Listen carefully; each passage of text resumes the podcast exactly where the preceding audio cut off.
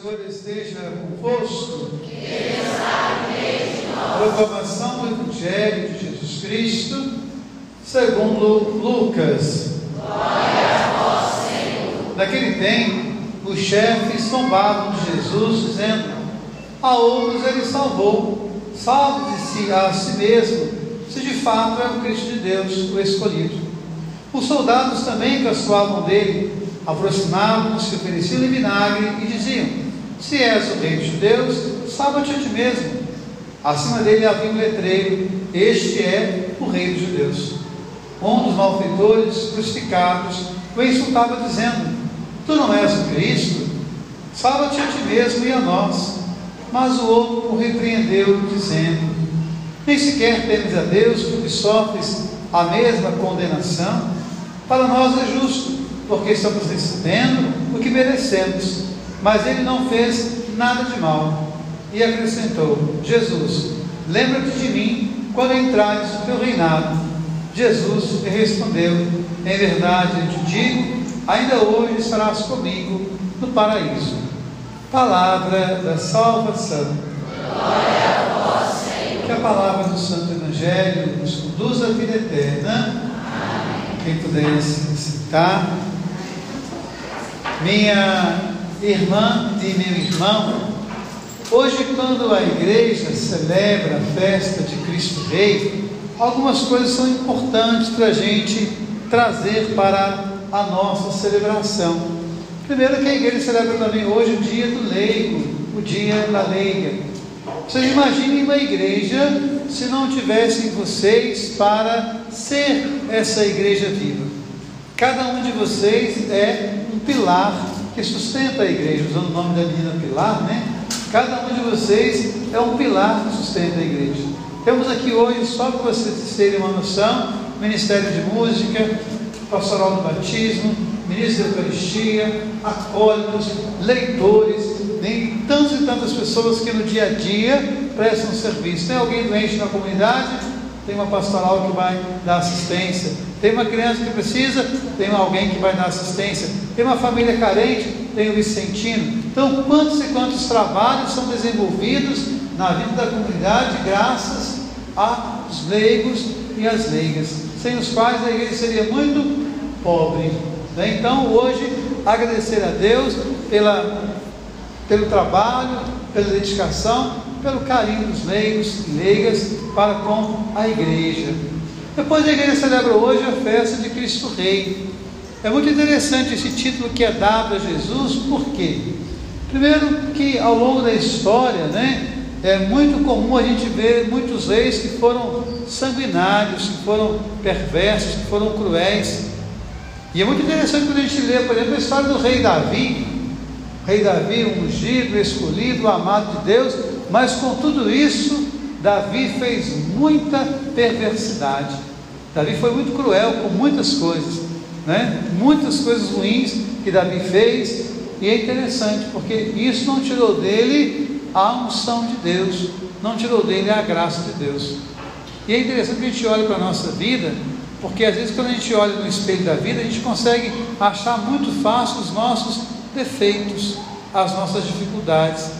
E às vezes não temos tempo para perceber a unção de Deus que está em nós, a graça de Deus que está na nossa vida. E a leitura de 2 Samuel fala que Davi foi ungido.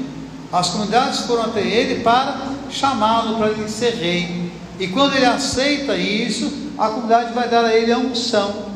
Vocês repararam isso, né? Eu acabei de ungir o peito da menina Pilar. Por que a gente recebe a unção? Por uma questão muito simples, né? A palavra unção significa Cristo, mas significa também o iluminado. Hoje a gente acende uma lâmpada através de energia elétrica, vai lá, aperta um botão e acendem várias lâmpadas ao mesmo tempo. Mas no tempo de Davi não era assim. Para se acender uma lâmpada, era lamparina, era um candeeiro, e se acendia com azeite. Por quê? Porque o rei é aquele que deve ser iluminado para iluminar a vida dos outros. O cristão é aquele que deve ser iluminado para iluminar a vida dos outros. Por isso a pilar, quando ela entra na igreja, ela é marcada com a unção. eu ungi o peito da Pilar, e daqui a pouco eu vou ungir a sua testa.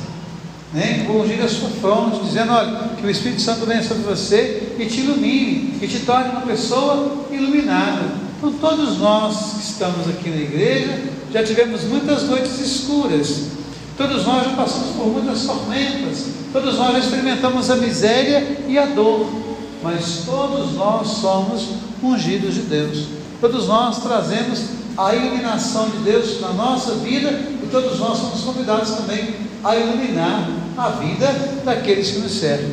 Então, esse título rei, né, eu não sei se ele cabe bem para Jesus, porque quando nós olhamos a ação de Jesus, tem um momento que ele fala assim: olha, veja como funcionam as nações, os grandes as tiranizam, os que têm poder as oprimem, mas entre vós não deve ser assim. Quem quiser ser o maior, seja o servo de todos. E o maior exemplo ele nos dá quando, na sua despedida, ele levanta da mesa, né? ele está à mesa, ele se levanta, ele tira o seu manto, que é o manto, é o sinal da sua dignidade, ele rebaixa, ele amarra uma toalha na cintura, ele vai lavar os pés dos seus discípulos. Então é muito interessante a gente olhar qual que é a realeza de Jesus. A realeza de Jesus não é como as nossas realezas né, cheias de coroas de ouro, não. A realidade de Jesus é o serviço, é a vida entregue no altar da cruz. E Ele se oferece por você, Ele se oferece por mim.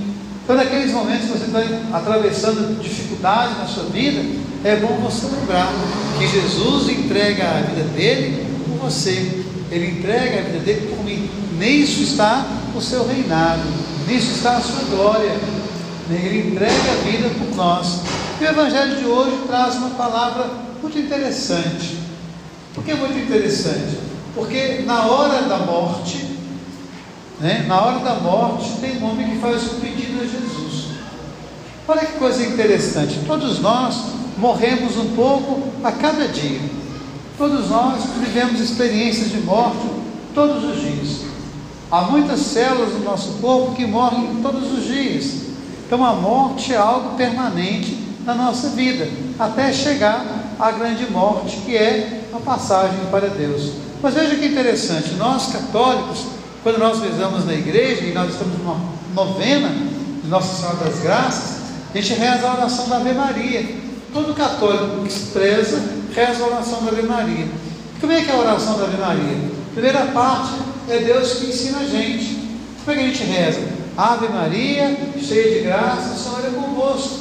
Essa saudação foi dada pelo próprio Deus quando ele enviou o seu anjo para visitar Maria. A segunda parte, bendita sua entre as mulheres e bendito é o fruto do teu ventre. Também é o próprio Deus que recita através da boca de Isabel, porque ela ficou cheia do Espírito Santo. Mas a segunda parte, somos nós que rezamos. Santa Maria, Mãe de Deus, rogai por nós, pecadores, agora e na hora da nossa morte. Ou seja, o que é o nosso agora? Qual é o seu agora? O que está acontecendo na sua vida agora? O que acontece na sua vida hoje? Qual é a hora mais difícil? É a hora que nós passamos pela perda, né? é a hora que nós enfrentamos o luto. E nós enfrentamos o luto todos os dias um pouco, porque todos nós nos perdemos um pouquinho a cada dia. Nos encontramos também, é verdade, mas todos nós passamos por experiências de noites escuras. Então é interessante essa oração, agora e na hora da nossa morte. E o Evangelho ele vem hoje coroar essa expressão, agora e na hora. Porque o Evangelho diz que aquele homem, naquela hora, na última hora, o que, que ele faz? Jesus, lembra-te de mim quando estiveres na tua glória. Qual é a resposta de Jesus? Ainda hoje você estará comigo no paraíso. É hoje. Então eu quero olhar para você, que vem nos seus olhos, né? Olhar a sua vida, olhar a sua história e perguntar: como é que está o hoje da sua vida? Hoje. Como é que é o hoje da sua vida? Sabe uma coisa que eu falo para mim, que é um lema da minha vida? Falei isso quinta-feira lá na comunidade de Santa Rita e vou falar hoje de novo. Um dia eu serei eternidade. Hoje eu serei felicidade. Hoje é o dia mais feliz da minha vida. Que é o único dia que eu posso viver hoje. Eu não posso escolher ser feliz amanhã e nem posso achar que eu fui feliz ontem. Hoje tem que ser o dia mais feliz da minha vida. Ah, eu tenho problemas hoje? Tem um monte. Eu tenho dificuldades hoje? Eu tenho um monte. Mas se eu não escolher ser feliz hoje, eu não vou ser feliz nunca. Porque hoje é o único dia possível para eu ser feliz.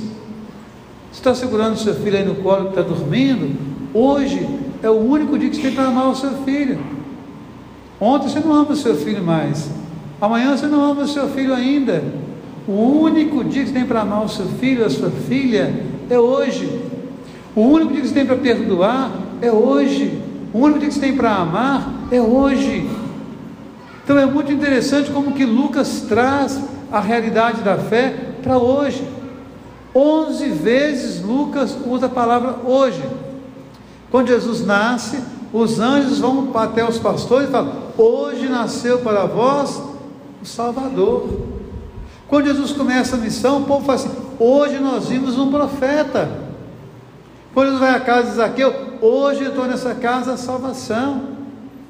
Ou seja, a ação de Jesus na sua vida é hoje, não é amanhã, e nem foi ontem, é hoje.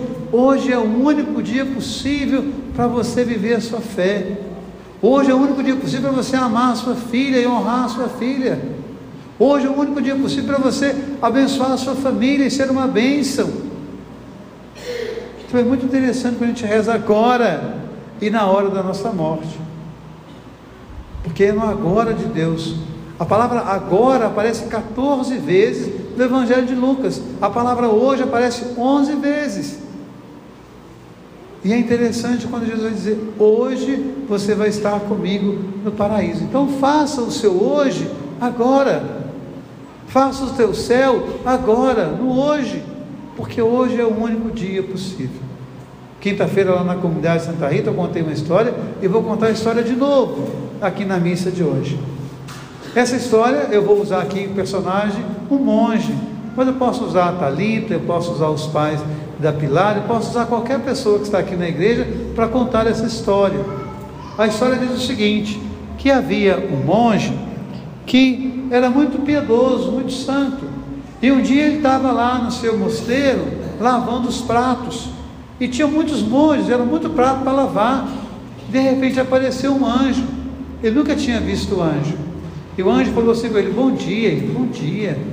Eu sou o anjo de Deus. Eu vim te buscar para a eternidade. Ele olhou para aquela pilha de pratos e falou assim com, com o anjo: Pede a Deus para esperar um pouco. Os meus irmãos precisam de mim. E o anjo disse: Vou ver o que eu posso fazer. Voltou para o céu e desapareceu.